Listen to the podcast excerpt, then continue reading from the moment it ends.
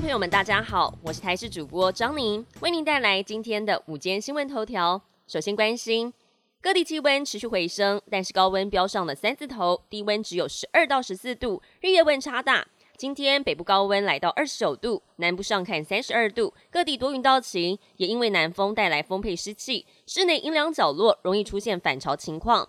而且要是尝试开窗通风，反而会更加的潮湿。最好关上了窗子，并且搭配使用除湿机，家里头才不会更湿。而到了周四，又会有封面通过及东北季风增强，北部及东北部变天转为湿凉。尤其是到了二月二十五号下周日，气温明显的下滑，冷气团强度不算弱，最冷时段将会落在二十七号前后。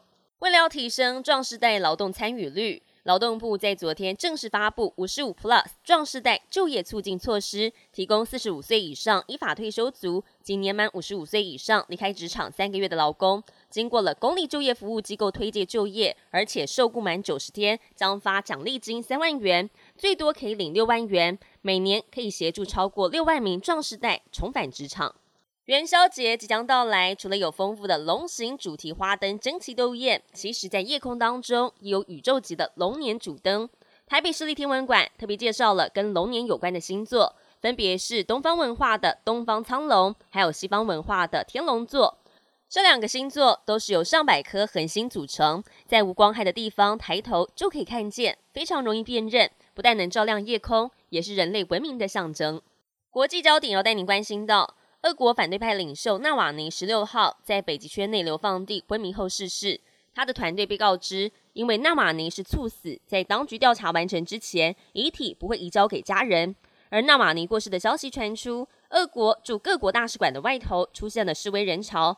美国总统拜登要俄国总统普廷为纳瓦尼的死负责。尽管俄国当局警告群众不要随网络号召在首都街头抗议。但十七号，俄国好几个城市都有民众上街追悼，至少有三百四十个人遭到当局逮捕。英国国王查尔斯三世传出了离癌消息之后，旅居美国的哈利王子赶回到英国探望父亲。虽然没有跟哥哥威廉王储见到面，但是王室成员之间的紧绷关系似乎稍稍缓解。事后，哈利王子首度受访，表示父亲生病后可能会让家族更加团结。